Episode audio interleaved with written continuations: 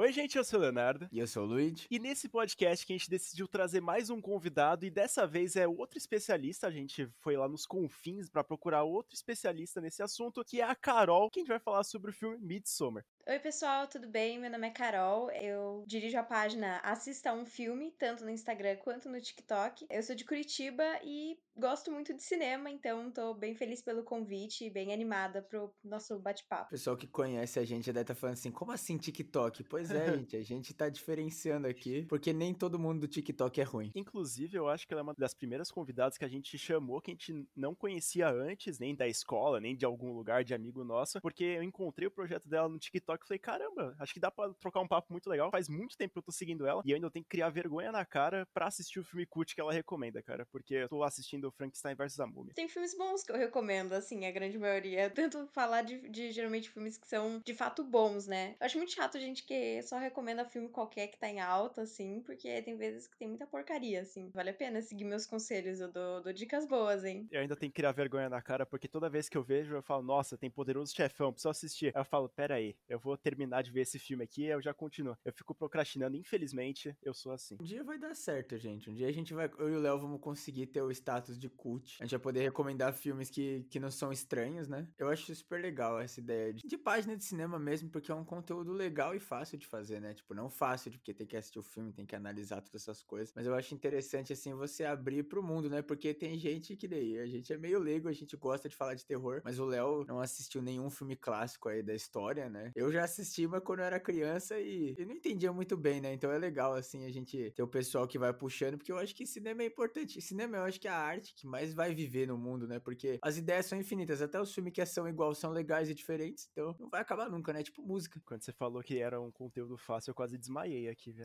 Achei muito bonito o discurso, mas eu preciso falar. Vocês nunca viram De Volta pro Futuro, tipo, quando adultos assim, gente? Desculpa. Uns 12 anos considera adulto. ah, gente, que sacanagem. Nossa, é só, é só meu filme favorito. em minha defesa, eu sei o que acontece no primeiro, tá? Eu não lembro dos outros, mas eu já assisti todos. Agora você se fudeu, Léo. Precisam assistir, gente. Eu sou fã de Viagem no Tempo, todos os filmes assim, mas De Volta pro Futuro não assistindo. Eu deixei no, meu, no Prime Video lá, eu tinha deixado a trilogia, eu nem sei se tá mais lá, mas infelizmente não chegou o meu momento, sabe? Pra quem gosta de Viagem no Tempo, eu acho que é uma obrigação moral ter assistido De Volta pro Futuro. Sim, você não gosta de Viagem no Tempo até você ter visto De Volta pro Futuro. Deixa eu comecei por caminhos diferentes, então.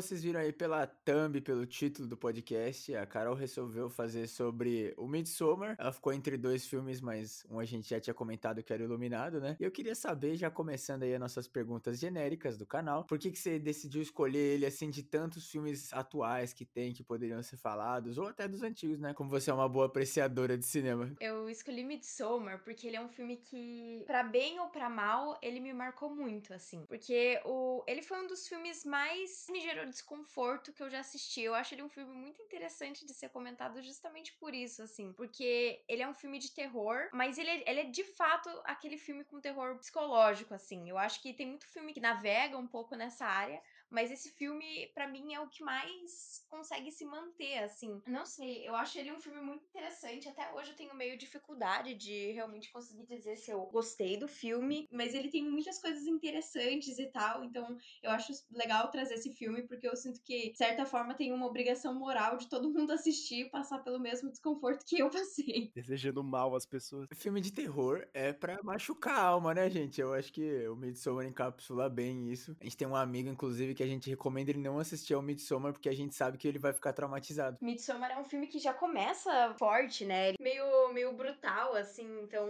eu acho que é um filme interessante, assim, para quem curte o gênero. Esses dias eu tava assistindo aquele Noites Brutais. Ele é um filme que também queria muito ser um Midsommar da vida. Mas eu senti que ele tem, tipo, muitos problemas de roteiro, assim, coisa que Midsommar não tem. A história faz muito sentido. E é, e é muito legal você pegar um filme que é de terror, traz uma comunidade super estranha assim, que se passa durante o dia, o tempo inteiro, e que ainda trata sobre um término de namoro, assim, não sei, é um filme com muitas camadas, assim, ele é muito interessante nesse quesito. O que você tinha comentado do Noites Brutais é realmente, ele parece que ele tentou ser um filme mais, vamos dizer, mais cult, subverter um gênero assim. A gente vai esperando alguma coisa daquela tensão dela entrar naquele Airbnb, e no fim das contas é totalmente diferente. E no Midsommar a gente é até apresentado para esse negócio já do culto, todas essas paradas já desde o início. Essa parte que você tinha comentado de ser o diferencial, né, de se passar na luz do dia, faz muita diferença, porque mesmo a gente já acostumando bastante com aquele terror convencional, quando a gente vê na luz do dia, a gente fica pensando, ah, não vai dar medo, mas no fim das contas dá medo pra caralho. Isso de se passar a luz do dia é muito legal porque ele deveria gerar algum tipo de conforto para você, mas é um, uma luz do dia que te gera um incômodo, assim, não sei, tipo, tem uma hora que eles falam, tipo, ai, nossa, que horas que são, assim, daí alguém fala, tipo, nossa, é quatro da tarde, daí tá, tipo, um sol de meio-dia lá. Eu acho muito legal também a parte de que, é, assim como Hereditário, né, que também é do Ari Aster, o mesmo diretor, esse filme, ele, por ele começar com essa coisa tão brutal, né, do praticamente assassinato e suicídio da família da nossa protagonista, você já fica naquela sensação de merda, né, que nem acontece no Hereditário lá, que já começa num funeral o filme, e depois acontece aquela outra coisa lá que a gente não precisa comentar, porque virou um meme, incrivelmente as pessoas fizeram meme daquilo, mas eu acho que até isso ajuda, porque assim, o filme ele se passa no dia, só que a gente tá dentro da cabeça da nossa protagonista, né, obviamente quando a gente assiste um filme, a gente sempre tá vendo pela visão de alguém, né, a gente nunca tá vendo assim 100% sem ser levado para um lado, porque a gente tá acompanhando alguém, mesmo quando não tem específico um protagonista, sei lá, tipo Capitães da Areia, que é o grupo, a gente tem um favorito, né, tem alguém que a gente simpatiza mais. Então, como a gente tá na cabeça dela, completamente quebrada, e aí a gente começa a ver esse negócio de, tipo, culto do dia, mas assim, ah, eles não vão fazer nada, tá de dia, eles são legais, e aí no final acontece o que acontece, eu acho que quebra muito a expectativa e ajuda muito no terror psicológico, né, porque você mostra que não importa quem, não importa a hora, as pessoas podem mexer com você de várias formas, né, bizarras, principalmente quando você tá num momento, assim, de fraqueza mental e espiritual e física e etc. Achei muito legal que você comentou da gente estar tá dentro da cabeça da personagem, né? E isso fica ainda mais claro lá quando eles chegam no lugar, que eles usam, tipo, umas drogas, assim, e, e ela começa a alucinar, assim. Eu acho que. E, e, essa maneira que eles fazem ela alucinar é muito real. Não sei, é, tipo, muito palpável, assim, ver, ver as coisas que ela começa a enxergar, assim. É muito convincente. Você compra muito o que, que o filme tá te mostrando, assim. E eu acho que todo filme a gente se sente que nem a protagonista, que é, tipo, a gente é largado no escuro, entre aspas, né? Descobrir o que tá acontecendo e tudo que ela presencia, as reações dela, ao contrário dos amigos dela, dos amigos do namorado, né? É, é muito real, assim. Fica em choque, ela de fato começa a chorar lá, ela se sente sozinha, assim, enquanto os amigos estão com objetivos mais ambiciosos ali no meio daquele povo, né? Eu acho que essa relação dela e com o namorado já tava péssima antes, é depois que leva pra viagem, pior ainda mais. A gente viu o desespero dela, como você mesma falou, que ela tava sozinha naquele momento, não tinha ninguém para recorrer e só tinha o pessoal do culto maluco que depois a gente vai ver que meio que vai, meio que vai virar ela contra eles, né? Mas o pessoal eles têm uns comportamentos totalmente é, bizarros e são sempre praticamente contra ela, né? Porque desde o começo do filme nenhum dos amigos aprova a existência dela, pelo jeito, porque todo mundo odeia ela sem nenhum motivo. Mas ela vai lá e ainda continua indo lá pra ter, tipo, a última chance, assim, né? De ter uma viagem com o namorado, todas as paradas. No final das contas, o cara é um babaca do caralho, né? Porque tem até nas cenas extras, todas essas paradas, que o maluco ele consegue ser mais babaca ainda. Não, é, de fato, eles conseguiram criar um dos piores personagens da face da Terra, assim. É impressionante. Inclusive, dizem os boatos que o Ari Aster se inspirou no término que ele tinha acabado de passar, assim, para criar o roteiro, né? Não sei se, se para criar personagem, mas a ideia de, de, ter um término ali no meio, acho que foi meio, meio real, assim. O plot twist é que o, que o Christian é baseado no Ari Aster, gente.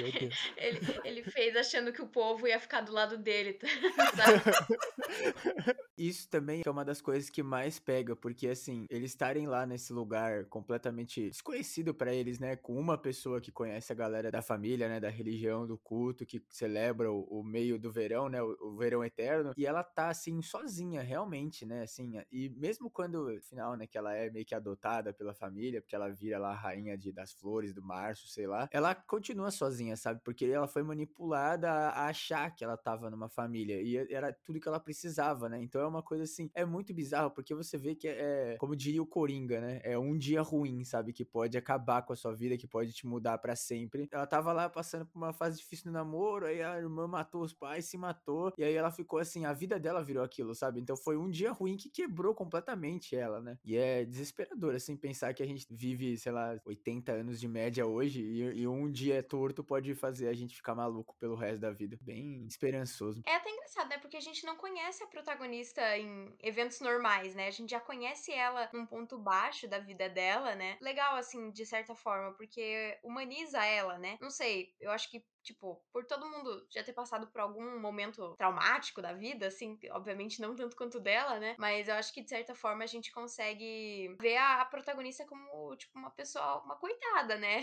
Sentir pena dela e querer que ela melhore, assim. E uma coisa que a Carol tinha comentado que eu acho muito interessante é essa parte da alucinação lá, que ela tinha falado que parece ser muito real e realmente a gente tá ali junto com a personagem viajando nas drogas e realmente aquela cena que acontece, a gente é um pouco não usual, né? A gente gente vê do jeito que acontece. Porque ela vai lá, coloca a mão na grama, ela meio que começa a comer a mão dela, a grama passar pela mão, as coisas começam a falar, começa a ficar tudo meio biruta, assim, da, o mundo em volta dela. E, cara, tem, até termina com, vamos dizer assim, um jump scare, mas eu acho que essa cena, assim, já dá para mostrar bastante da diferença da direção do Ari Aster, que sim, eu sou um grande paga-pau para ele, porque eu adoro o filme do Hereditário, eu adoro o filme do Midsommar, ainda tô ansioso pro novo filme que vai lançar, mas nesse filme aqui do Midsommar ele consegue demonstrar mais tudo aquele tem, né, para apresentar de fato. Porque todos aqueles takes diferentes, da câmera girando de ponta cabeça para falar que o mundo deles inverteu depois de entrar naquela comunidade, e toda essa parte da alucinação, ele consegue fazer muito bem. Isso que é uma das coisas que deixa a gente dentro do filme. Porque se algum outro filme fosse tentar fazer isso à luz do dia, um terror para deixar você cagado, talvez não conseguiria. Eu acho que é muito inteligente o jeito que o Ari Aster ele gosta de deixar a gente no nosso mais baixo possível, né? O nosso mais selvagem, né? Nos dois filmes que ele lançou aí, as pessoas começam o filme numa vida de merda, né? E eu acho que isso ajuda muito a gente a ficar plausível, sabe? Qualquer coisa. Então é uma forma até inteligente de fazer a gente acreditar. Porque, por exemplo, lá no do Hereditário, aquele culto daquele jeito, assim, eu, eu acredito mais no, na parte do Midsommar, dos vilões do Midsommar, né? Do, do, culto, assim, da religião nórdica lá, estranha, que vive num lugar isolado. Na parte do, do Hereditário, é um pouco mais complicado de acreditar, mas a gente acredita porque a gente tá vivendo o que o personagem tá vivendo, sabe? Então chega um ponto que a gente fala, mano, é completamente plausível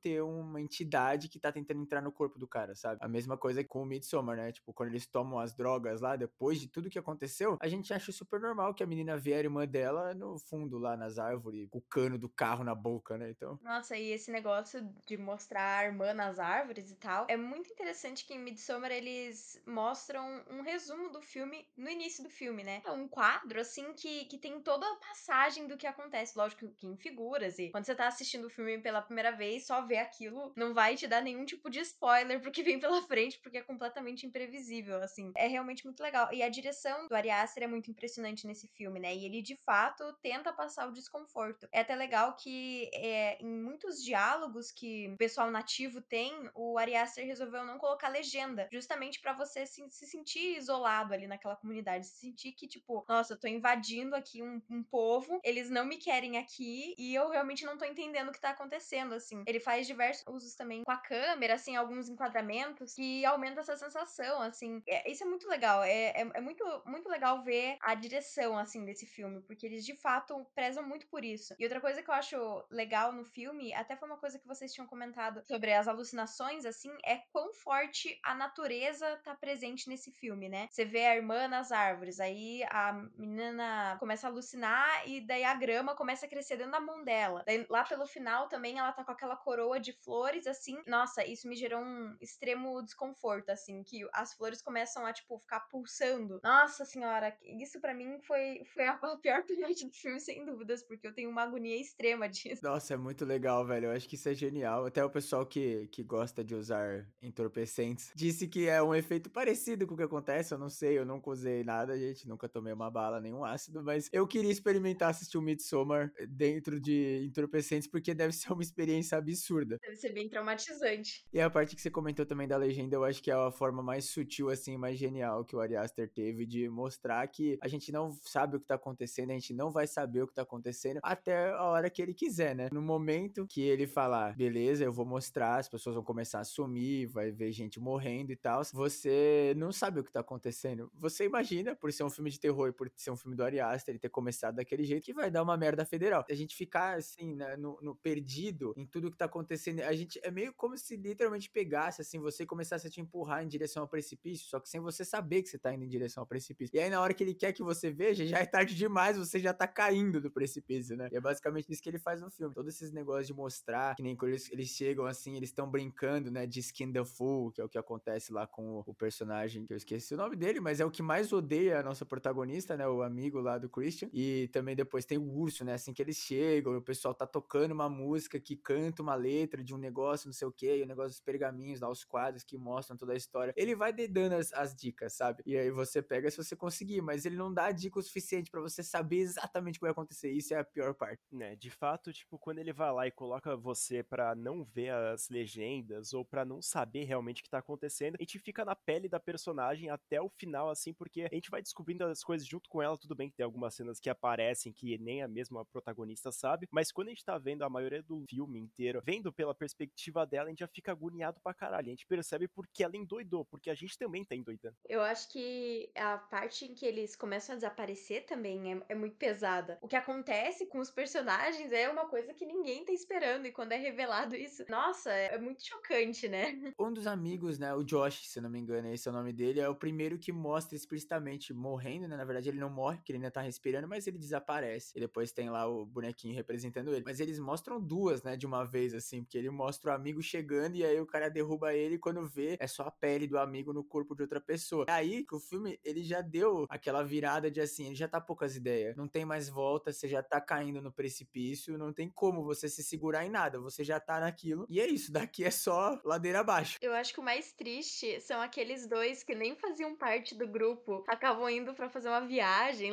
que eles eram amigos, assim, do, do amigo do Christian que, que faz parte ali da, do, daquele povo, assim, que, nossa, que coitados. Tenho muita dó deles. Toda vez que eu vejo o filme, eu sempre torço pra eles conseguirem sair de lá. Eu falo de algum jeito, eles têm que sair de lá. E eu sempre fico muito triste, porque eles não têm nada a ver, eles são os mais coitados. Quando eles veem a primeira coisa acontecendo, eles falam, vamos embora. E não dá certo. E é, é muito também brutal, né? Assim, muito frio da parte do pessoal que mora lá no vilarejo e tal. Porque, mano, mostra assim que eles não estão nem aí, sabe? Não, não tem humanidade, não resta. Eles vão fazer o sacrifício deles lá pra, sei lá, crescer mais os brotos no chão. Foda-se, entendeu? Eles pegaram duas pessoas, mostraram cenas horríveis, né? Eles vão embora porque eles veem os, os elders, né? Os mais velhos se matando depois de pular do precipício, olha só. depois de ver isso, eles já ficam tipo, não, chega, vamos embora, né? E aí não tinha mais assim, né? Quando eles aceitaram ir para aquele lugar, eles estavam indo pra uma execução e eles não sabiam, né? E eles ainda, eu acho assim, tudo bem que eles tiveram um destino horrível, porque a gente vê o que acontece com o, o rapaz, né? Depois. Mas eu acho que eles ainda tiveram mais tranquilo, porque eles não foram tão traumatizados, né? Pelo menos a gente não vê eles serem tão traumatizados quanto os outros, né? Porque os outros, cara, é um, um comendo torta com pelo de genitália, o outro perdendo toda a pele, o outro tomando martelada na cabeça. Então, assim, é um pior que o outro a situação, né? Eles tiveram um destino ruim, mas eu acho que foi um pouquinho menos pior, porque eles cortaram mais rápido a situação, né? Eles já tinham sido traumatizados o suficiente. E os amigos do Christian e o Christian, sim, tipo, eles provocam, né? Eles querem ler os textos proibidos, eles desrespeitam ali o povo, tipo, eles fazem para provocar, assim. Mas eu, eu sinto dó ali dos, dos extras ali. Eles não mereciam morrer tanto quanto os outros, assim, coitado. Os outros a gente já tava acompanhando que eles eram pessoas escrotas, né? Aqueles outros dois lá só parecem pessoas que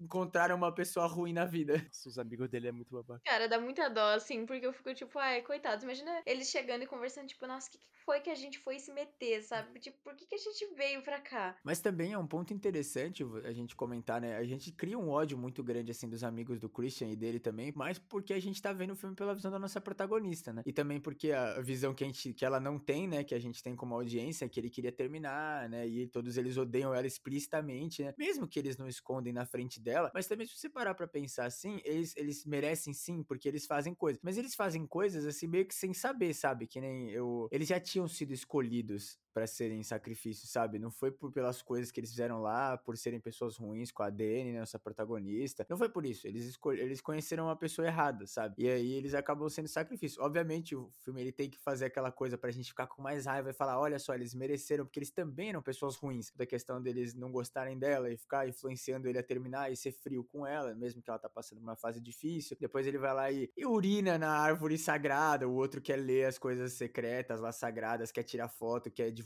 pro mundo, mesmo que eles falam várias vezes que não podia, né? Então o filme ele, ele faz um jeito assim que é pra gente falar assim: ah, tudo bem, né? Eles mereceram morrer. Mas se você pensar de verdade, é justificativa. Eles já tinham sido escolhidos para esse sacrifício, né? O filme ele só vai fazendo aquele negócio da gente torcer para eles morrerem, mas ao mesmo tempo você não torce, porque você fica tipo, caralho, eles não têm o que fazer, sabe? Eles já, já foram escolhidos, já estão ali, não tem como escapar, porque a gente sabe que o outro casal já tentou escapar e não conseguiu. Então, não importa o que eles fizerem, se eles forem as pessoas mais exemplares do mundo e não cometerem nenhum erro, eles vão virar comida de urso. Mas é legal isso, assim. E eu acho que esse negócio do casal ter tentado escapar e não ter conseguido, de fato, coloca o perigo ainda mais, né? Antes você fica tipo, ai, sai daí, gente, vamos embora, vamos pra casa, sabe? Mas aí vê que alguém tentou e não conseguiu, você fica, beleza, então já era, realmente tá todo mundo ferrado ali.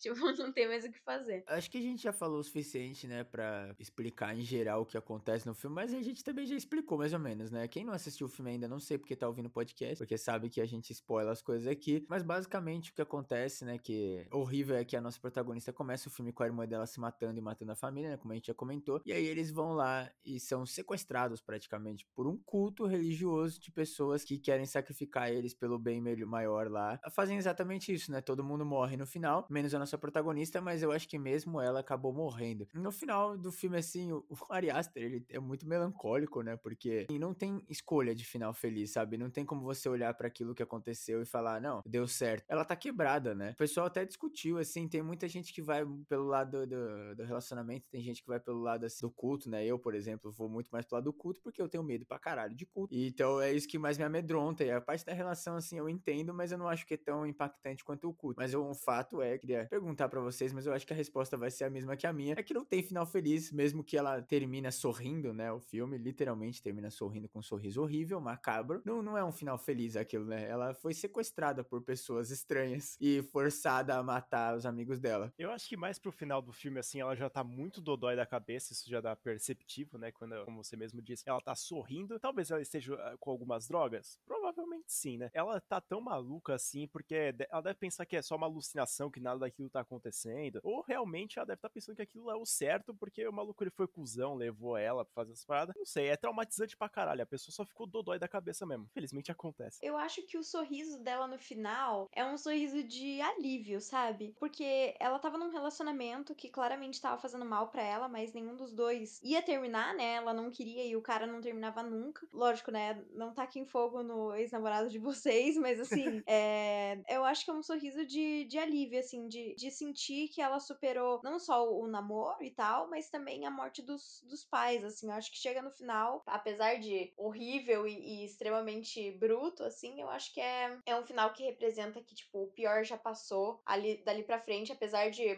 maluca e completamente quebrada, ela pelo menos encontrou algum lugar em que as pessoas aceitam ela, né? Tem aquela cena que todas as mulheres da, da aldeia, assim, do, do aquele povo, meio que se juntam com ela e ficam chorando, assim, né? Criam uma, uma certa conexão, assim, com ela. Então, assim, que chega no final e, e o que a gente vê é isso, né? É essa. Ela tem encontrado um lugar com pessoas que apoiam ela e que estão ali para ela, coisa que ela não tinha, né? Com os amigos do namorado, não tinha com o próprio namorado. Apesar de que, nossa, esse namorado, ele era horrível, ele era uma pessoa muito péssima, mas, nossa, ele só sofre. Tem toda aquela cena lá, deixam ele paraplégico. Aí você fala, tipo, beleza, né? Que merda, deixaram o cara meio. Não só paraplégico, mas em um estado meio vegetativo, assim. Ele não conseguia falar, né? E daí depois, ele ainda é colocado dentro de um, uma carcaça urso. de urso. E depois ainda tá com fogo nele enquanto ele ainda tá vivo, né? Não precisava de tudo isso, né?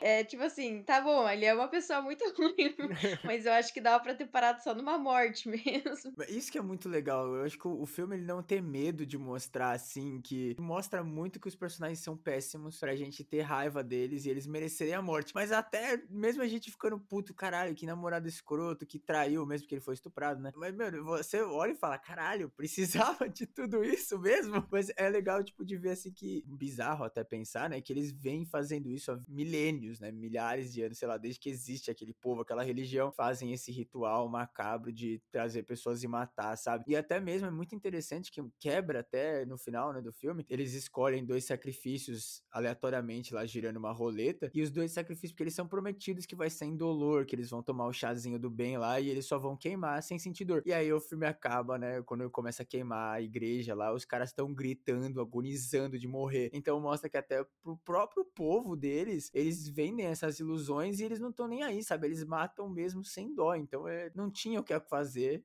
E, meu Deus do céu, que horror. É muito normalizado, né? Essa parte do Midsommar deles apresentarem o culto e, tipo, mostrar aquele ritual, todas essas paradas que eles fazem, é muito normal para eles. Porque até tem aquela cena lá que eu tinha comentado da versão estendida, uma delas é de uma menina que ela vai lá, se oferece para se sacrificar e o pessoal vai lá e joga ela no rio com uma pedra, essas paradas, pra ela morrer. E aí todo mundo fica desesperado para tentar salvar a menina. Só que no fim das contas, como se fosse mais um ritual, algum sacrifício estranho que a nossa protagonista presenciou, porque é depois da cena dos velhos ainda. A gente fica em choque, né? Porque a gente vê a cara dela, vê as expressões mudando, todas essas paradas, e é que se choque realmente de cultura, porque todo mundo tá comemorando que a cabeça do velho tá sendo esmagada, mas a cara do nosso protagonista tá mostrando a nossa reação. Parte dos velhos me pegou de surpresa, assim. Eu acho que eu fiquei que nem a protagonista, assim, quando eu assisti a cena. Porque você não tá esperando, né? Acho que é justamente esse o ponto interessante de Midsommar. Você nunca tá esperando o que vai vir pela frente. E eu lembro que quando eu assisti, eu assisti sem saber a sinopse do filme. Eu lembro que eu gosto muito da Florence Pugh. Eu falei, nossa, eu quero muito ver esse filme que ela tá. Eu não sabia de nada. Nada, nada, nada. E realmente, mesmo se eu soubesse, eu acho que não ia ter me preparado, porque eu fui ver, sabe? Eu fui nesse, nesse pique também, né? Eu assisti com o Léo e com nossos amigos. Eu não sei se o Léo explicou do que, que se tratava o filme. Quando eu percebi, a gente já tava assistindo o filme. E aí eu fiquei. Cada coisa que aconteceu, eu falava: caralho, quem recomendou essa porra desse filme? Pelo amor de Deus, tá acontecendo na minha tela. O filme já começa daquele jeito, né? Você fica tipo, caralho. Eu lembro que na época, quando eu fui apresentado pra esse filme, nem foi por alguém essas coisas, eu vi no cinema, nos trailers que tinham sido lançados, eu vi bem por cima assim e eu falei, nossa, esse filme aqui deve ser interessante, vou assistir. Só que foi na época que lançou realmente, e eu não assisti o filme naquela época. E aí foi em 2019, 2020, assim, que eu fui lá e fui apresentado ao Hereditário, aí eu fui lá assistir, e aí sim eu fui descobrir que o diretor é o mesmo daquele filme que eu tava querendo assistir há muito tempo atrás, e aí quando eu assisti Midsommar sem saber de nada também, eu fui lá e me surpreendi pra caralho, porque é um puta filmaço. Não, é um filme que, que ele fica com você, cara. É, é, eu falo todo dia, assim, que até hoje, pelo menos a cada duas semanas, eu penso nesse filme de alguma forma, assim. Eu acho que eu nunca mais fui a mesma depois dele, sabe? A existência da Carol se diz em pré e pós Midsommar. Alguma coisa dentro de mim quebrou ali depois daquele filme, sabe? Porque foi um filme que eu penso muito nele, assim. E eu, eu falei, eu não consigo dizer se eu gosto ou não desse filme. Eu sei que, tipo assim, ah, ele é bom pelos aspectos técnicos dele, muito bom. Para todo mundo que eu consigo, eu recomendo, eu falo dele, tipo, sempre pergunto quando entra no assunto filme de terror, sempre nos primeiros que eu penso, eu falo, tipo, mas você já viu Midsommar? E eu acho muito interessante também de, de você pensar assim, que eu acho que o, o Aster, eu acho que ele é a grande cara desse New Horror, né, porque tava tendo, né, o Babadook, tinha o Corrente do Mal, né, todos esses filmes diferentes. Antes deles, né, o terror era o quê? Era Jason, era Fred. Então, você fala assim, cara, o que é um filme de terror? Aí você fala Midsommar, pessoa vai pensar, ah, tá bom, vai ser um assassino maluco, né? E aí a pessoa assiste o filme e ele é tão real que, que é o verdadeiro terror esse, né? Porque assim, tudo bem, tem assassinos e tal, essas coisas. Mas os filmes dos slashers não são tão realistas quanto os filmes de terror psicológico e principalmente terror do Ari Aster, porque, cara, mesmo que, né, eu falo que o Hereditário não é tão plausível para mim, assim, a parte do culto estranho lá, o Midsommar, a gente não sabe o que que tá aí. Outro dia eu tava pensando nisso, assim, de que, pô, no Brasil, que na Amazônia, a gente não sabe os povos indígenas que tem lá, a gente não sabe se eles fazem esses sacrifícios malucos, sabe? Existem pessoas capazes disso, sabe? Eu acho que esse medo do ser humano, do que o ser humano é capaz de fazer com o outro, é uma coisa que me pega muito. Eu acho que esse para mim é o verdadeiro terror, né? Não, não à toa que ele bombou tanto, né? E ele entregou o terror de um outro jeito, né? Porque antigamente era mais assim, era mais, ah, vai lá e assiste o Jason matar da adolescente que quer transar. Hoje não, hoje você assiste e como assim como a Carol, você fica traumatizado, existe o pré e pós Midsommar na sua vida. E eu acho que é o, a parte que mais deixa real o filme é isso de não ter um, um, vilão, assim, né? Que, ah, você tem Halloween. Você tem um vilão, você tem, tipo, uma pessoa, assim, qual o personagem tá fugindo. Ou até filme meio sobrenatural, né? Você tem, tipo, ah, os espíritos, os fantasmas. Ali não, ali você tem uma comunidade inteira que, tipo, tá apenas cumprindo coisas culturais deles. Apesar de ter as mortes mais sobrenaturais, todo o resto do filme, ele é real. Isso pode acontecer na vida real, assim, sabe? De fato, é um filme mais real, né? Se, como vocês já tinham comentado lá no começo do episódio, o Hereditário é um negócio mais sobrenatural, obviamente, mas a gente não chega a acreditar tanto quanto no Midsommar, porque, cara, eu não sei, eu acho que se eu aparecesse lá e começasse a acontecer essas coisas, eu ficaria maluco que nem o nosso protagonista. Então é algo muito real. E essa parte que você falou de não ter vilão, é, mano, é perfeito você falar isso porque é a cultura deles. Você não tá com, lutando contra, sei lá, um demônio, alguma coisa. É simplesmente a cultura dos caras matar a gente e você tá ali só, tipo, pra aceitar isso. E uma coisa que a gente até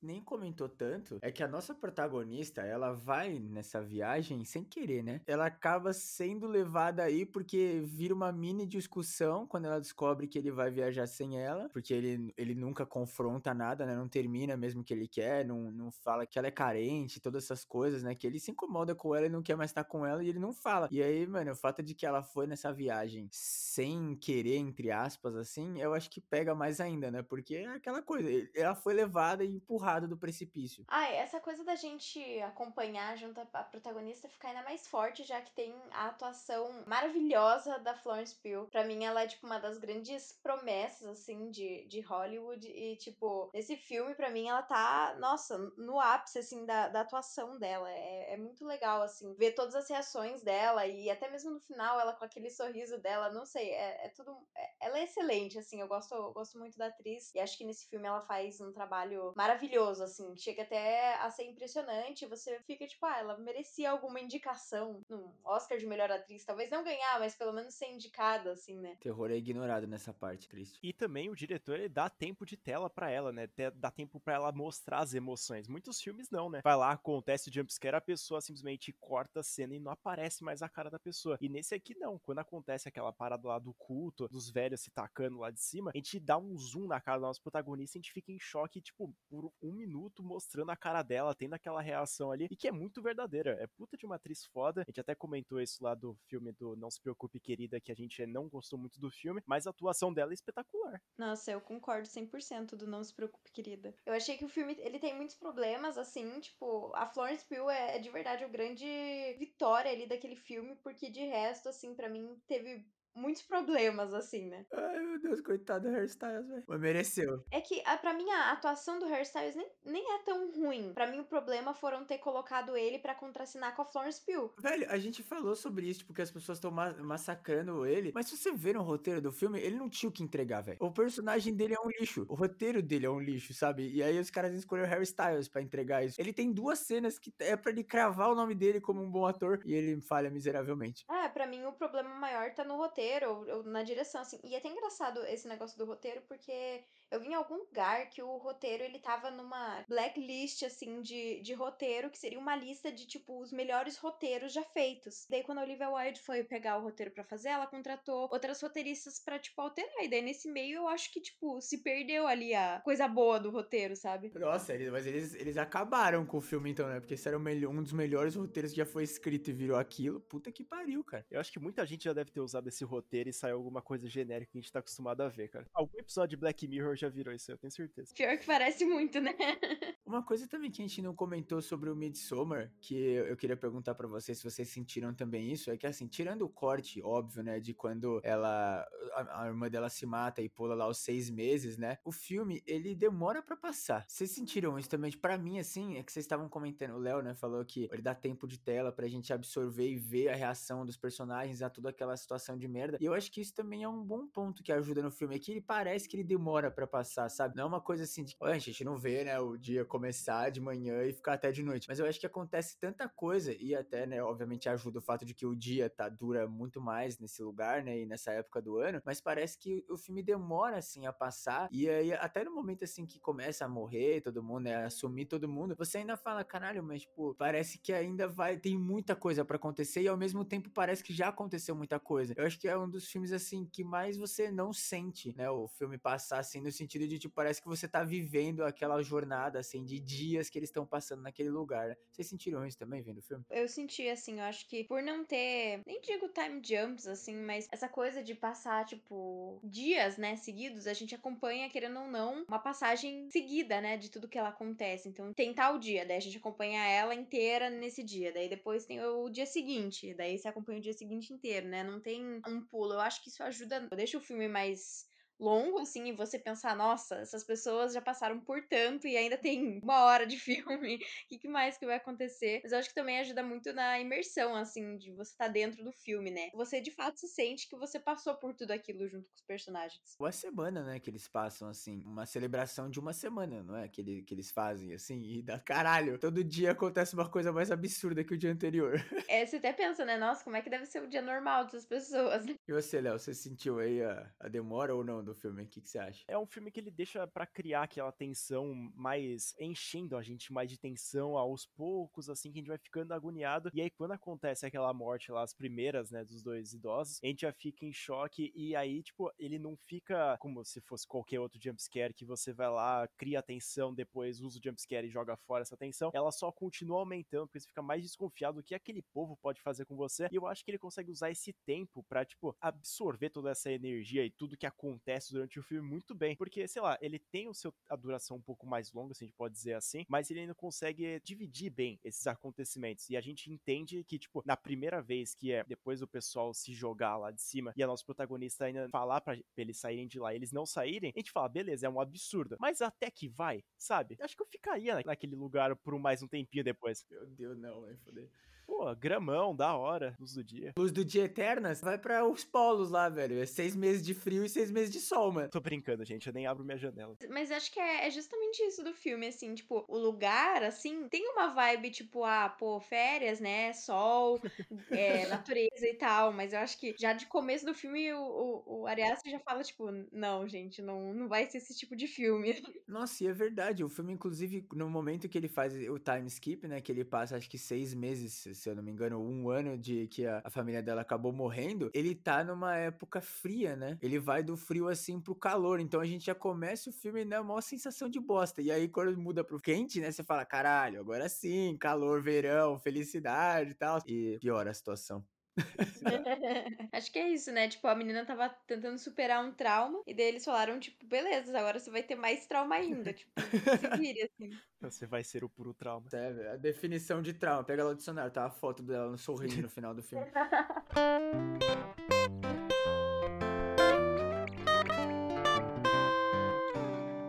eu fiquei interessado que o Léo comentou que tem cena excluída desse filme. Eu não, não, não tinha visto isso. Ele tem coisa pior? Eu descobri isso da primeira vez que eu fui assistir ele lá no aplicativo roxo, né? Que a gente pode dizer assim. Aqui pode falar, Léo. o Stremio. Quando eu coloquei lá para assistir, eu tinha colocado sem querer na versão estendida. E aí, quando eu comecei a ver a legenda, foi pro caralho, né? Porque tem as cenas extras e a legenda foi não sei para onde. E aí eu falei, ah, caralho, tem cena extra. E aí, um desses dias aqui, eu acho que há um mês atrás, mais ou menos, eu vi no YouTube apareceu lá as cenas excluídas de Midsommar. Eu fui lá assistir e tem toda essa parada aí que eu tinha comentado de um novo ritual, se a gente pode dizer assim, da menina se tentando se sacrificar lá no lago. E todo mundo ficando perplexo, né? Todo mundo não, né? O pessoal do grupo ali. Porque o pessoal tá tudo batendo palma, tá festejando. É, mas eu acho que foi uma boa, né? Eu acho que o filme, assim, ele é bem encaixadinho, né? E ele já é muito grande, né? Ele é cansativo de assistir, mas é aquele cansativo de, tipo, acontece tanta coisa que, mano, quando acabou, assim, o filme, né? Primeira vez que eu vi com a galera, primeiro que o filme parecia que ele não ia acabar, mas ao mesmo tempo eu tava tão imerso e tão desesperado na situação que eu nem vi o tempo passar. E quando ele acabou, velho, mas saiu um peso das minhas costas. E só que veio outro, né? Veio, saiu das costas e foi pra cabeça, porque é aquela coisa, é o pré e pós Midsommar, né? Então assim, eu tava, caralho, meu Deus, vai todo mundo morrer, olha que horror, sacrifício, ritual. E aí quando acabou o filme, eu falei assim, nossa, ufa, acabou o filme, né? Aí eu comecei a pensar no filme, eu falei, mano, foi pior ainda ter acabado. Era melhor ter ficado assistindo pro resto da vida, que eu não ia ficar pensando nele. É exatamente essa sensação. E eu lembro que eu assisti, tipo, no meio da madrugada, assim, sei lá, a ideia de digerir. Foi durante a pandemia, assim. E daí eu lembro que quando eu acabei era, sei lá, 5 da manhã. E daí eu fiquei meio, tipo, não reaja, sabe? Tipo, o que, que eu faço agora? Eu tava mandando mensagem pra uma amiga minha que tinha assistido em partes, assim, o filme, porque ela não aguentou assistir inteiro. Eu tava mandando pra ela áudio, tipo, eu pausava o filme. Eu acho que, não sei quanto tempo que ele tem, mas eu acho que eu dobrei, assim, o, o tempo pra assistir. Porque acontecia alguma coisa, daí eu pausava o filme e falava assim, o que, que é isso que eu tô vendo, sabe? Tipo, o que, que tá acontecendo. Nossa, velho, mas eu acho que é pior assistir dividido o filme, é mais traumático ainda, porque quando você começa a se curar de um trauma, vem outro. Pois é, eu, eu queria muito ainda ter, tipo, os áudios de eu mandando pra ela, tipo, meu Deus, que é isso? Que é esse? Que... É, eu agradeço o Léo. Todo dia que eu acordo com terrores noturnos, eu agradeço ao Léo que me apresentou Midsommar. Eu acho que é o que o filme que me causou isso aí, obviamente, eu já vou pagar pau novamente, é o Hereditário, porque quando eu fui assistir, eu tava naquela vibe, meu Deus do céu, eu preciso assistir todos os filmes de terror psicológico. Aí quando eu vi lá que tinha o Hereditário, eu comecei a assistir, eu tava deitado, tão imerso, eu não mexi no celular um minuto. Quando eu vi uma cena assim, eu falei, mano, quer saber? Eu acho que eu vou tomar um banho. Aí eu fui tomar um banho, voltei, relaxei minha cabeça e continuei, entendeu? Foi uma mini pausa, assim, porque eu falei, mano, é melhor eu pausar isso aqui, porque senão eu vou me arrepender depois. O cara tava se sentindo sujo, velho. No final das contas, é meu filme favorito, é o que me deixa mais com medo até hoje, mesmo sabendo de todas as cenas dessa porra. Nossa, mas nunca que eu ia parar no meio para ir tomar banho, assim, porque para mim era tipo, tudo bem, eu tava assistindo no meu quarto. Terminou o filme, fechei o computador e fiquei no meu quarto. Eu não saí, tipo assim, eu não, não iria pra cozinha, eu não vou pro banheiro, vai ser só, vou ficar só no meu quarto. Ficou no modo análise, né? Fechou o laptop, cruzou os dedos e ficou olhando pra tela preta, assim. Felizmente desse mal, assim, de pegar trauma e ficar sem fazer nada, sem fazer nada, no sentido de ficar com medo durante o dia, eu passei por isso, porque eu acho que eu assisti tanto filme ruim e filme bom ao mesmo tempo, assim, durante a pandemia, que minha vida era baseada em assistir dois, três filmes durante o dia inteiro, porque eu queria fazer conteúdo, e aí eu fiquei pensando, nossa, mano, eu não tenho mais medo, porque toda vez que termina o filme eu já esqueço. Aí acontece isso. É uma benção, assim, porque eu esqueço, aí eu falo, ah, beleza, não aconteceu nada na minha vida, só assisti um filme. Mó paz. não, tem uns que eu esqueço, mas é Midsommar e tem aquele outro também de terror, aquele Mãe com a Jennifer Lawrence também é outro que, fato, eu, eu acho que eu jamais vou conseguir esquecer, sabe? Cara, o Mãe é tenebroso, assim. Eu assisti, não entendi porra nenhuma, isso eu tenho que deixar claro. Começou a acontecer as coisas, eu falei, meu Deus do céu, o que tá acontecendo? E aí depois eu fui pesquisar na internet para saber o que que era, e falaram que era coisa bíblica, aí sim eu entendi porque eu não tava entendendo. Mas aí, tipo, é, o filme da, do Mãe é, tipo, é perturbador, e é, tipo, agoniante, do, eu acho do mesmo nível, assim, de Midsommar, porque acompanhar aquela mulher sofrendo tudo que tá sofrendo, sem entender nada também, junto com a gente, é surreal. É, velho, é, é por isso que eu digo que o terror psicológico é o meu terror favorito, né? Porque é aquele que pega a gente de um jeito que não tem escapatória, sabe? Os filmes eu acho que mais marcam, que mais traumatizam são esses filmes, sabe? Que você fica gravado com ele na cabeça porque pode ser real ou porque, meu, é aquela coisa que você fica olhando aquilo e você fala, mano, não é possível que tá acontecendo isso. E tá acontecendo na diante dos seus olhos. Pode acontecer na sua vida também, esse é o pior, né? O momento que as visitas começam a entrar na casa dela, meu Deus do céu, que desespero que aquilo vai me dando. De fato, odeio visita. E, Carol, agora perguntando assim, eu queria saber, porque, como eu comentei lá no início, você tinha falado pra gente comentar sobre o Iluminado, né? Que a gente já fez com o Igordão. A gente falou, né, que a gente ia comentar uma hora ou outra aqui no podcast. A gente pode aprofundar se quiser um pouco, mas eu queria saber, essa escolha foi pelo mesmo motivo de Midsommar? Ou você escolheria por ser mais um filme tecnicamente bom, assim, e não traumatizante? Então, Iluminado, eu acho que talvez seja o meu filme de terror favorito, sabe? É um filme que eu gosto muito e recentemente eu, eu li o livro. O Iluminado, no geral, é o, uma coisa que eu, que eu gosto muito, assim, gosto muito de comentar sobre, justamente por ter bastante informação, né? E eu acho que é um, é um filme legal. Não me traumatizou, que nem Midsommar. Eu acho que é, para mim, esse foi um daqueles filmes que, tipo, você assistiu, você terminou e você falou, pô, muito legal, legal aquela cena mas você seguiu com a tua vida e tudo bem, assim. Eu acho que pra gente é mais tranquilo o Iluminado, né? É engraçado que nas próximas gerações o Midsommar vai ser tranquilo, né? Mas pra gente, a gente não dorme de noite pensando no Midsommar. O Iluminado é um filmão, a gente até comentou recente, eu acho que foi no, no top 100 filmes. Eu acho que o, o, Iluminado provavelmente tava lá nas nossas duas listas. É um filme muito foda. infelizmente eu só assisti uma vez, eu acho, mas eu acho que o tanto de coisa que eu já assisti que tem referência ao filme do Iluminado, sei lá, como jogador número 1, um, ou outras coisas aí que tem, é bizarro porque você já sabe a história inteira, mesmo nem precisando assistir mesmo o filme. Como tem o próprio Doutor Sono também, que é um puta filmaço, e outro diretor aí que a gente mama bola pra caralho, que é o Mike Flanagan. É um universo, assim, no, no geral, legal pra caralho. O Iluminado é um filmão. Eu acho que o Iluminado é um dos filmes que mais tem coisa para comentar, assim, até por ele ter todo o negócio do livro, né, que o pessoal compara e tudo isso. E também porque tem coisas ali que não fazem sentido, né? E o pessoal mama também muito o Kubrick, e aí ficam falando que ele construiu o hotel tudo torto de propósito, né? É, o, o Kubrick, o legal dele foi a maneira maneira como ele usa a câmera, assim, né? Porque tem aquela parte que ele fica seguindo o Danny andando de triciclo pelo hotel, assim, e isso era uma coisa que ainda não tinha sido feita no cinema, né? Então é, é muito. E ele segue o Danny na altura da cabeça dele, né? Isso é muito legal, assim. A história de Iluminado é legal no filme, né? Porque no, no filme a história é como se fosse também na cabeça do personagem. De tipo, ele vai enlouquecendo e tal. Tem ali uma coisa ou outra sobrenatural, mas a maior parte é uma coisa mais realista. Só que no livro é muito mais o hotel é alguma coisa do mal, é tipo uma encarnação do mal, sabe? Para mim, o problema de eu ter lido o livro é que agora eu assisto o filme e eu fico tipo, putz, talvez deviam ter feito diferente essa parte. Virou o próprio Stephen King, mano. Não gosto do filme. É a história é mais ou menos a mesma, tipo, tem bastante coisa diferente, o final é diferente, mas ainda assim são, são duas coisas que são legais e que têm seus pontos positivos à sua maneira, assim, por dizer. É interessante, assim, esse negócio do livro e do filme ter essa energia diferente de no livro, né? Obviamente é um livro do Stephen King, então todos os livros dele têm uma entidade ou tem alguma coisa sobrenatural. E a gente até comentou também, eu pelo menos, né? Falei que eu prefiro o Midsommar. Já falei várias vezes que eu gosto mais do Midsommar do que o Hereditário, né? Os dois filmes do Ari Aster, porque o Midsommar é mais realista, né? É uma coisa que aconteceria mais na vida real. O filme do Iluminado também faria mais sentido o cara surtar, né? Não tão rápido quanto ele surta, mas faria sentido ele surtar, né? vivendo naquele isolamento com a família, ainda mais que ele já era maluco e ele tava sem bebê, né? Já que o cara era alcoólatra. Esse contraponto do livro que eu também acho legal. Eu acho que tem mérito você fazer coisa sobrenatural, mas eu acho que o sobrenatural é aquela coisa que é muito fácil, né? Que você pode falar, ah, o hotel é do mal. Ou você pode falar, ah, tem uma entidade que, que escolheu essa família para habitar, né? Tudo bem que a família escolheu deusar essa entidade, mas, pô, ele escolheu também agradecer e querer ficar naquela família, sabe? E no, e no livro, no filme do Iluminado e no filme do Midsommar também, tem mais o lado de, tipo, é, são pessoas, sabe? É o, a, a,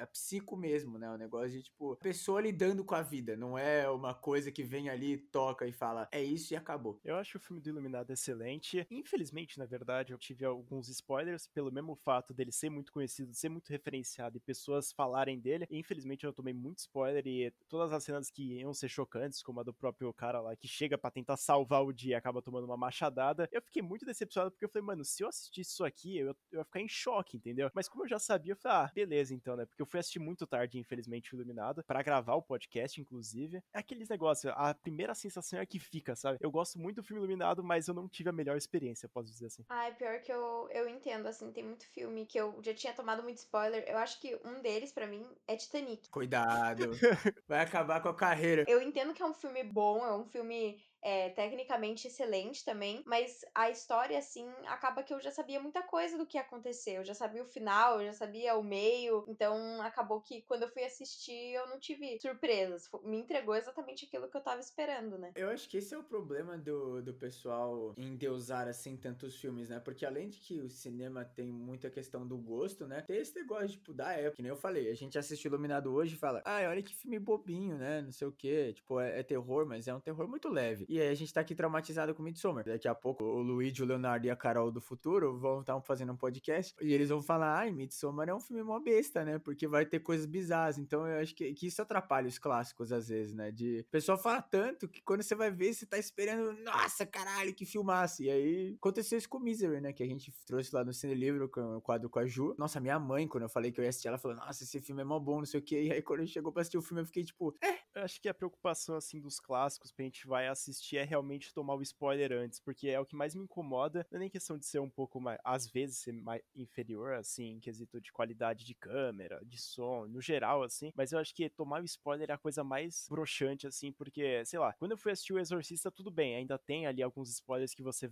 já assistiu ou se já ouviu em algum lugar. Algumas cenas ainda não foram, não é, tipo, amplamente divulgado. Tipo, o final de O Exorcista, geralmente as pessoas não sabem qual que é. E quando eu assisti pela primeira vez, eu fiquei chocado, velho. Eu sempre tenho muito receio, assim, de falar, mesmo de filmes clássicos e, tipo, totalmente conhecidos. Teve um dia que eu tava fazendo sobre, um vídeo sobre Star Wars. Simplesmente não consigo falar o grande reviravolta do quinto filme, do quinto episódio, porque eu fico, vai que tem gente que não sabe. Tipo, é uma coisa completamente conhecida, mas tem gente que não sabe, tem gente que não, não vai saber o final, né? E eu falar o que acontece, não sei. Eu, eu, eu sempre fico com muito receio, assim, de, de falar algum, algum spoiler, assim, mesmo que seja muito conhecido, porque eu, eu, eu sei como é ter algum filme, não estragado, mas perder ali um, algum plot twist porque você já sabia, né? Eu acho que a gente tinha que fazer um acordo, assim, com a humanidade de que filmes de com plot twist, eles não podem ser comentados. Só fala assim, assiste o filme. É um filmaço, sabe? Mas não fala um spoiler, velho. Não importa se o filme tem 60 anos, tem que ter aquela experiência de puta que pariu, velho. Quantas coisas eu não assisto até hoje, eu tô pro Breaking Bad, eu tô empurrando com a barriga porque eu sei que é uma puta série, gente, eu sei. Mas eu não, eu, eu, eu já vi, assim, todas as coisas legais que acontecem, mano. Aí eu fico, pô. Cara, mas Breaking Bad vale a pena. Eu sei. A gente aqui no canal, a gente fala coisa com spoiler, a gente. Todos os filmes que a gente fala aqui no podcast, a gente fala com spoiler, mas a gente sempre tenta deixar aquele negocinho, mano, a gente tá avisando para você que vai ter um plot twist, vai ter alguma coisa legal pra você assistir,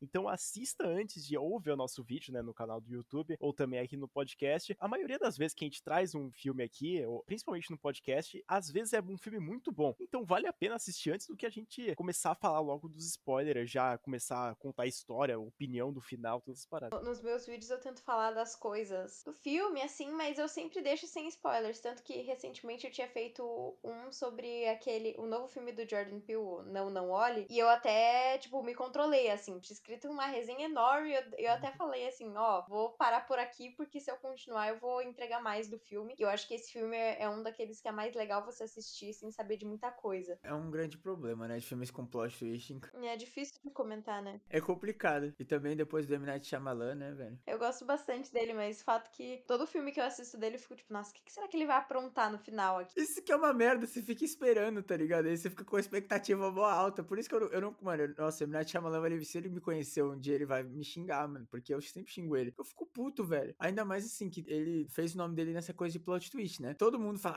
ah, M. Night Shyamalan, e eu fico tipo, gente, ele só faz plot twist, velho. É só isso que ele faz. Cara, eu vi, eu vi bastante filme dele recentemente, assim, eu fiquei meio secada, assim, porque eu, eu gosto muito da forma como ele trata de outros assuntos enquanto ele tá fazendo um filme, tipo, de terror, assim, né? Fragmentado, por exemplo, você tem um filme de terror que tem toda parte lá do, do thriller, assim, e você ao mesmo tempo trata sobre trauma e abuso, assim, eu acho que, que é muito legal como ele consegue colocar essas temáticas, assim, num filme de terror e de uma forma, não diria nem sutil, mas você acredita, né, naquilo, tipo, não fica forçado. Eu não tenho muita opinião formada sobre Night Shyamalan, mas eu gosto bastante até dos filmes dele que eu assisti, pelo menos. O Fragmentado, infelizmente, quando eu tava assistindo, eu pausei pra fazer alguma coisa e quando eu voltei já tinha saído no Netflix, mas já liberou no Prime Video, eu acho, agora, e eu, eu tô jogando com a barriga que nem o Luigi faz com Breaking Bad. O M. Night Shyamalan, ele é um bom diretor. O foda mesmo é esse negócio do Luigi que ele comentou, é que você já vai esperando um plot twist. Normalmente, quando você tá no filme, você fala, ah, tá tudo bem e tal, acontece plot twist, aí sim você vai ficar com medo, porque você não tava esperando que ia acontecer um plot twist. E já no M. Night Shyamalan, você já vai assistindo o filme sabendo que vai ter um plot twist. Então eu acho que ele perde aquele negócio, tipo, o essencial, assim, sabe? Que é aquele negócio que você não... a imprevisibilidade. Nesse caso aqui do M. Night, ele vai lá e fala pra você, mano, vai ter um plot twist no final. Isso não me incomoda, sabia? Porque teve esses dias, inclusive, eu entrei no Letterbox e eu resolvi pesquisar. Eu queria muito ver um filme com plot twist, assim, tipo, era essa minha vontade. E eu pesquisei, melhores filmes com plot twist. Tipo, eu sabia que o filme ia ter um grande plot twist, mas a jornada é mais importante que o, que o final, sabe? É que aí entra de novo aquele problema, né? Que a gente assiste o filme depois. Então, além de que a gente provavelmente já sabe o plot twist, Pânico, por exemplo. Eu gosto de dar o exemplo do Pânico no terror, porque assim, ele foi uma coisa muito forte, né? Muito marcante. Ele mudou o jeito que o slasher era feito e o terror por um tempo, né? Já que o terror era praticamente só slasher. Todos os filmes dos anos 2000 de, de terror é Pânico com outra skin, velho. Quando você vai assistir o Pânico, se você não assistiu ainda o Pânico original antes de ver todos esses filmes, você fala, caralho, de novo, é outro filme assim. Só que aí você não você tem que parar e pensar, não, é por causa desse filme que os outros são assim, né? Eu acho que comparar, por exemplo, o Pânico com o primeiro Rua do Medo. assim. Mano, é literalmente uma paródia de Pânico o bagulho. Gosto de Rua do Medo. Não, eu gosto, eu, é que o primeiro é insuportável, Léo, vai lá. aí. Não, é meio pá, mas eu assisto ainda, tranquilo, cara. Tipo aquele filme terror, entre muitas aspas, mas que é, tipo, legal de assistir, assim. Mas eu vou falar que o, o meu favorito foi o terceiro. É isso. O terceiro é o melhor de todos, velho. Todo mundo falou muito do dois. Mentira! Fala muito mais do terceiro que o segundo, velho. Só eu falo que gosto mais do segundo. Ah, não. Aí o cara tá querendo ser diferentão. Óbvio que não, irmão. Todo mundo fala do segundo que é melhor. Que o segundo, o segundo tem uma vibe mais interessante, assim, tipo, sendo um acampamento. Mas eu lembro que quando eu assisti, eu fiquei, tipo, um pouco decepcionada, assim. Eu tava esperando sair com um filme favorito, assim. Acabou, eu fiquei, tipo, ah, legal, assim. Eu acho que o segundo é o que eu menos gosto, inclusive. Eu queria ver o Rua do Medo 2 sem ser filme da Netflix pra adolescente. É um filme de sexta-feira 13, né, gente? É o nome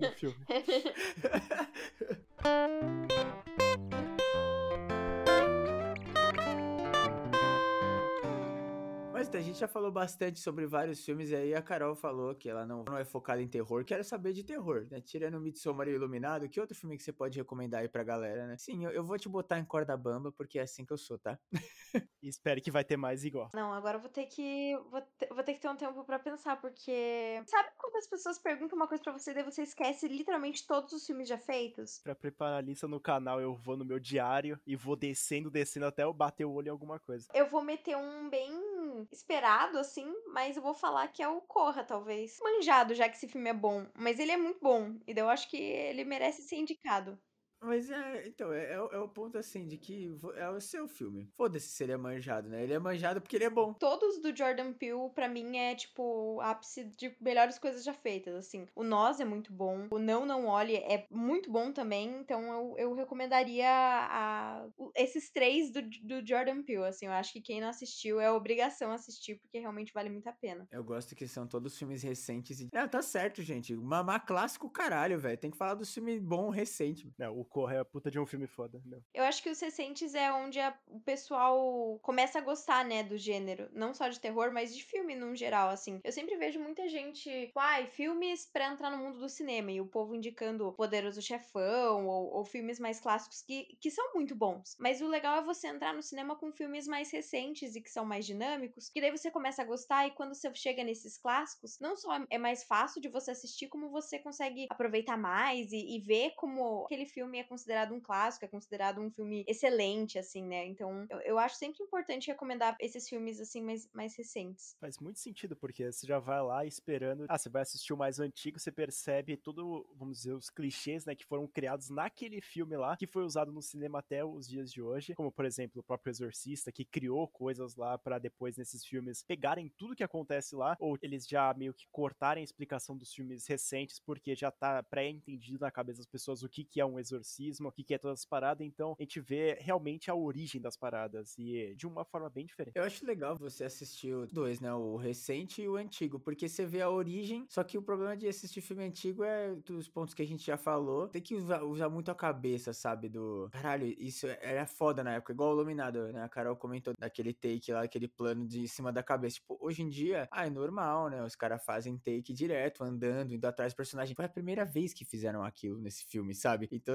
tipo, é um hype, mano. É a primeira vez, tá ligado? Mó foda. Imagina ver isso no cinema na época, né? É assim que você tem que pensar. E tem que assistir os novos também, porque não é só de clássico que a gente vive. E também tem que assistir filme trecheira, tá? Não podemos esquecer que não é só de cult que a gente vive também, porque a gente tem que ter só diversão. Eu acho que outro filme que é legal indicar também, eu tô pensando aqui em filmes de terror, né? É aquele Um Lugar Silencioso. Mais diferente, assim. Eu lembro que eu fui assistir ele nos cinemas, assim, e era no meio da tarde, mas era engraçado porque o filme é tão silencioso, de fato, que você conseguia escutar as pessoas, tipo, mastigando a pipoca, assim. Era é realmente um filme bem imersivo, assim, porque você se sente muito naquele lugar. Ele tem pouca música, acaba entrando naquele universo, assim, também. A experiência que eu tive com o Lugar Silencioso foi extraordinária. Porque quando eu entrei no cinema, tava, tipo, lotado, lotado de gente, e ninguém falou um A no filme inteiro. E aí, quando acontecia os jumpscares, aí sim você ouvia alguma coisa. Mas quando não acontecia nada, você ouvia o silêncio absoluto. E foi uma das coisas mais imersivas, assim, porque eu, eu, durante o filme, no cinema, assim, eu sou meio chato, assim, pode dizer. Se alguém começa a falar, começa a gritar, começa a falar tal coisa, já fico incomodado, porque eu não consigo prestar atenção. Quando tava tudo silêncio, eu tava imersivo naquele filme, foi uma sensação foda, assim. Muito diferente da freira quando eu fui assistir, né?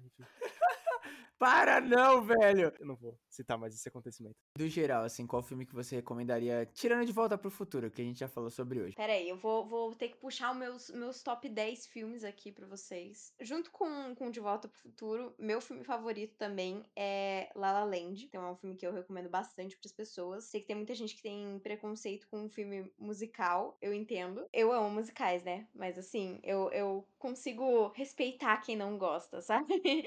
Não, não pode respeitar, não. Você suporta, né? É, eu, eu aceito, eu aceito. É. Então eu vou indicar outros dois, que eu acho que esse daí eu acho que vale para todo mundo, que é Curtindo a Vida Doidado, que é outro clássico também do cinema, que quem não viu tem que ver imediatamente, e Grande Hotel Budapeste. É o meu favorito do Wes Anderson, e ele é um filme muito interessante porque, apesar de ser mais para comédia, ele é um filme que é aventura, ação, drama, ele é filme com vários gêneros, é como se fosse vários filmes num filme só, assim, é, é realmente muito legal. Eu não assisti nenhum desses. É foda. Eu, é o que o Lit falou, eu não assisto o clássico, infelizmente. Não é porque eu não quero, é porque eu sempre ou esqueço, ou não conheço, ou sei lá, eu tô assistindo algum filme de terror ruim mesmo. Me arrependo, Não, tá? curtindo a vida doidada é, é obrigatório. Vou anotar todos isso aí, porque toda vez que eu vejo você comentando sobre o Hotel Budapeste, eu falo, vou assistir. Porque parece ser muito diferenciado. E não assistiu. Eu sou um grande fã de musical, tá? Então eu aprovo sua escolha de musical. E eu percebi que é muita gente que não gosta de musicais, assim. Antes eu achava, tipo, ah, não gosto de musical, mas aí quando a pessoa. Criança, né? Tipo, ai, nossa, do nada eles começam a cantar. Eu percebi que tem gente que, tipo, até hoje não curte muito, assim, não sei. Deixa muito chocada, porque eu acho que musicais são, são muito legais justamente por isso, gente. É um filme com música, tipo, e as pessoas cantam e o mundo é feliz. Foda-se que as- todo mundo sabe cantar e dançar a música que acabou de ser escrita. Foda-se, entendeu? Tá todo mundo cantando e dançando, sendo feliz, velho. É isso. Eu não sei o que acontece, mas eu não gosto de musical, acho que já deixou claro o Luigi, né? Ele gritou aqui que eu não gosto de musical. Eu não sei explicar. Alguns momentos assim eu acho legal até musical, sei lá, em animações e todas essas paradas. Quando começa a, a humano assim, como você falou, cantar do nada, todas essas paradas, eu fico meio perdido do filme, sabe? Eu paro, eu falo, ah, beleza, ok. Quando eu vou sabendo já que é musical, sei lá, eu assisti recentemente o Tic Tic Boom, eu falo, ah, beleza, eu vou assistir. Aí eu fui tentar ir com a cabeça aberta. Eu até que gostei, mas sei lá, é que eu tenho outros traumas assim de filmes de musicais que eu assisti. Eu larguei a- de assistir Riverdale, eu não me orgulho de falar isso também, mas eu tava assistindo e teve um episódio musical que, mano, eu fiquei simplesmente ensurdecido porque eu falei, mano, não é possível que tá acontecendo isso. E também eu assisti High School Musical, que muitas pessoas gostam, mas infelizmente pra mim não rolou de jeito nenhum. Eu assisti os três, inclusive. Foi difícil. Eu acho que eu não assisto mais por causa disso mesmo. Eu me perco muito. Riverdale me choca você ter chegado tão longe a ponto de ir no episódio musical. Mas você sabe também?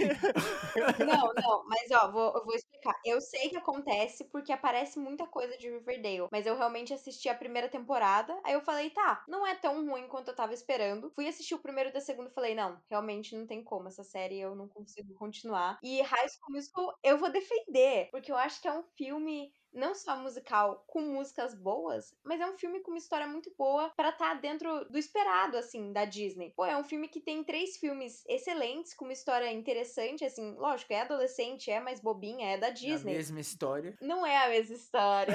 Ah, não, peraí, não, calma aí. Eu sou fã ou hater de, de High School Musical, porque é a minha infância, mas, mano, não dá. Hoje em dia não tem como Mas, é, assistir, mas velho. é bom. Eu, eu assisti recente, assim, inteiro, foi o terceiro. Mas ele é muito bom, assim. Tipo, os personagens, eles têm dramas plausíveis. E, gente, é interessante, assim. Eu, eu realmente gosto de High School Musical. Eu gostava mais quando era criança, óbvio, porque eu cresci com esses filmes. Mas eu acho que hoje em dia eu, eu reconheço que eles são. Não são filmes ruins, eles são filmes muito bons, assim. Até por você estar pensando, nossa, são filmes da Disney, né? É pra eles serem bobinhos. Mas não, eles têm coisas sérias. Você tem um personagem principal que ele gosta. Eu sempre brinco com aquelas frases de tipo, não, pai, esse é o seu sonho, não é o meu. Tem um ponto bom, né? Ele gosta de duas coisas muito diferentes e duas coisas que, na época, né, um homem querer cantar era uma coisa que não era visto com bons olhos, assim, tanto quanto ele jogar basquete. Então, não sei, eu acho que ele tem, tem suas vantagens e foi o filme que, que lançou o Zac Efron, que acho que hoje em dia ele é bom, apesar de eu ter visto só alguns filmes com ele, mas, por exemplo, no filme do Ted Bundy, ele tá muito bem. Não sei, tem um carinho e uma admiração, assim, por High School Musical. Sem julgamentos, tá? A gente não tá pressionando, a gente não tá falando.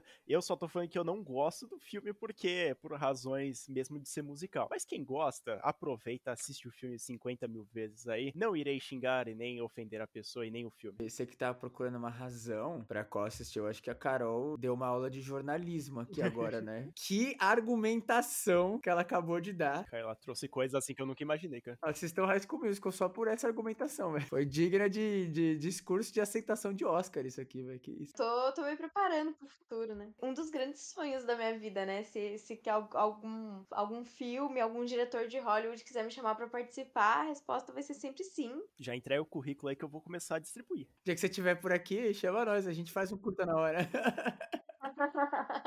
Pode deixar. E uma outra pergunta pra diferenciar um pouco das nossas que a gente já tá muito genérico de fazer, na verdade. De onde surgiu a sua vontade de criar um canal, fazer toda essa criação de conteúdo, né? Porque a gente faz praticamente um- uma coisa parecida assim no nosso Instagram, mas bem diferente do seu, né? Porque você vai mais pra análise, todas essas coisas. Como é que surgiu essa vontade? Qual é o seu desejo? Quais são as suas metas? Se quiser também decidir autodivulgar e fica à vontade. É uma história meio comprida, mas eu vou, vou contar, assim. Sempre sonhava muito em ser atriz, né? Mas eu sempre quis muito ter algum alguma coisa, alguma página, que fosse de alguma coisa que eu gostasse. E eu fui desenvolvendo esse amor por cinema, tanto por querer ser atriz, mas também por ter começado a ver muito, muitos filmes e tudo mais. Quando chegou a pandemia, eu tava querendo me especializar um pouco mais, então eu resolvi assistir todos os filmes que ganharam a estatueta de melhor filme no Oscar, que na época eram 92 filmes. Enquanto eu tava fazendo isso, eu fui aprendendo um pouco mais sobre os filmes e eu fui sentindo uma certa necessidade de escrever críticas sobre eles e as críticas foram ficando legais. Eu fui indo atrás para saber um pouco mais de aspectos técnicos, técnicos, né, sabendo mais sobre o contexto daqueles filmes, né? Tem muitos filmes que tem atores que na época eram super famosos, mas que hoje em dia a gente nem sabe deles, né? Mas que na época foi um filme que era grandioso por ter tal determinado ator, assim. E aí, conforme eu fui escrevendo, eu fui vendo que tava ficando muito legal. E eu falei, ah, eu vou fazer alguma coisa com isso, né? Vou começar a postar no Instagram. E aí eu comecei a postar, tanto que as minhas primeiras publicações do Instagram tão, são críticas bem curtinhas e com pouca coisa e com pouca argumentação, assim. Elas são mais, ah, achei muito legal isso, achei muito legal aquilo, até pretendo muito repostar algumas, né? Daí isso foi evoluindo e conforme foi evoluindo,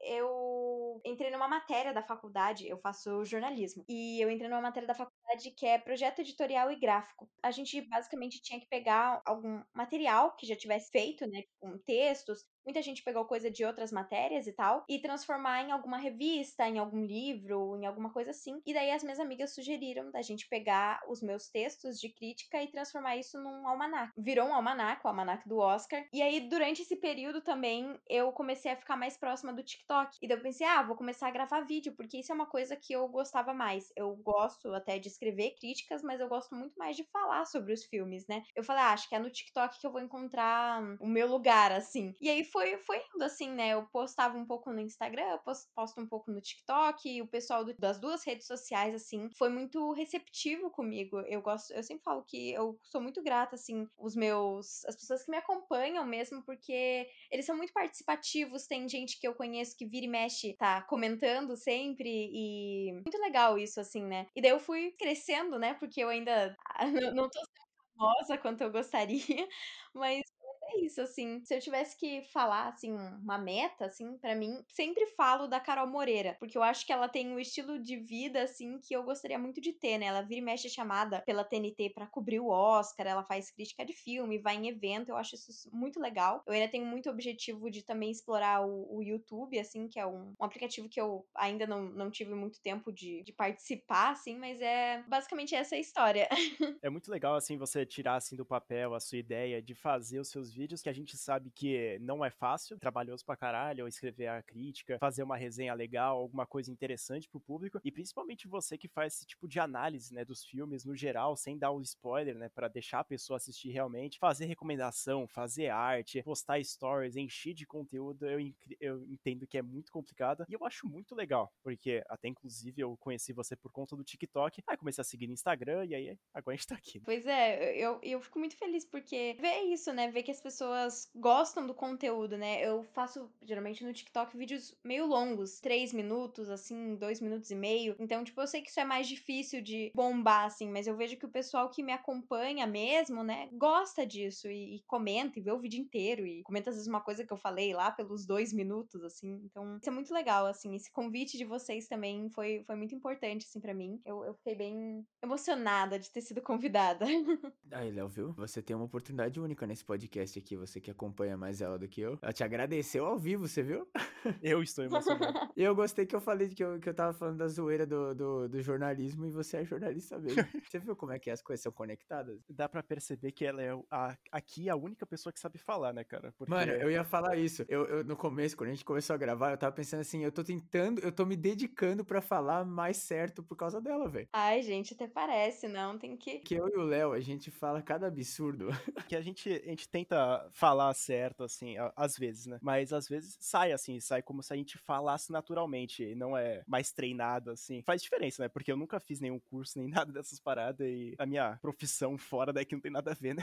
Mas é isso que é legal, assim, eu acho que é vocês falando naturalmente, assim, porque escutando vocês falando, tipo, vendo que vocês têm essa amizade, assim, não sei, deixa muito natural, assim, acho que, que é o legal, assim. E cinema é isso, né? Tipo, você não precisa ser um especialista para falar de cinema, não precisa analisar tudo tecnicamente, falar porque o movimento de câmera, porque aqui o enquadramento, acho que o legal é você falar justamente, tipo, das sensações que aquele filme te fez sentir, ou do jeito que aquele filme te, te mudou, ou por que, que você não gostou do filme. Eu acho que, que é, muito, é muito livre você falar de cinema, né? Isso é até uma coisa que eu, que eu tenho me policiado, mas uma coisa que eu tenho reparado, assim, tipo, que conforme eu fui escrevendo mais críticas, eu fui ficando muito mais livre de falar, tipo, ó, não gostei disso, ou tipo, ah, eu acho que o diretor quis dizer isso. Se ele de fato quis dizer aquilo, mas essa é a minha interpretação, né? Então, acho que cinema é. O, o legal dele é, é ser livre dessa maneira, assim. Eu acho que a arte é isso, né? A arte é a interpretação, é a pessoa, né, a diretora, a diretora quis fazer alguma coisa. Cara, se você sentiu, eu, por exemplo, qualquer sempre que